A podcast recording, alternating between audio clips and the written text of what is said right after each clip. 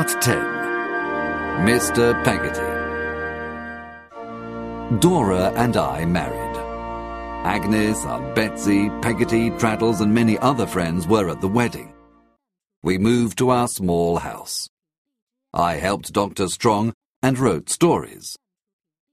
We were not rich, but I had sufficient money to live. But Dora was not good at looking after the house. The servants stole from us, or were lazy, I cannot learn to cook or do all the other things. said Dora. Dear Doady, I am your child wife. Think of me like that and love me.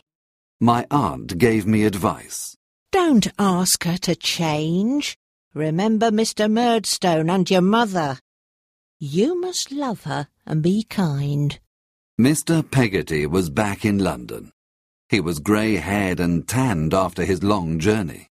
I look for Emily and Steerforth in France and Germany and Holland. I cannot find them, Master Davy. But I will continue to look. Mrs. Steerforth sent for me.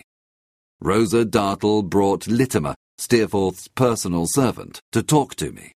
My master and the fisherman's girl were in Italy. He said coldly. He was bored with her and left her. Now he is in Spain. The girl disappeared. That is all I know.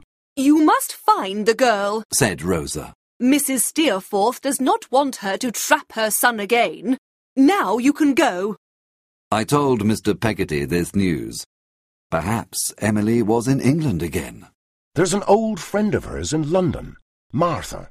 She will tell me if she sees Emily. he said. Some months later, Martha contacted me and told me to follow her to a poor area of London. Emily was back in England and was in Martha's room. I sent a message to Mr. Peggotty and then went with Martha. When we arrived, we saw a lady go into the room in front of us. It was Miss Dartle. We waited and listened. You are a bad girl. She said cruelly to Emily. You stole James Steerforth from his family. He bought you and then rejected you. You must promise not to see him again. Please be kind to me. said Emily. I will go mad. I loved him and trusted him. You? You loved him? Ha ha ha! Rosa Dartle laughed in her face. At that moment, Mr. Peggotty arrived. Miss Dartle left. He held Emily. Uncle! She cried and fainted. Master Davy, He said. God help me to find my darling. He picked her up in his strong arms and carried her downstairs.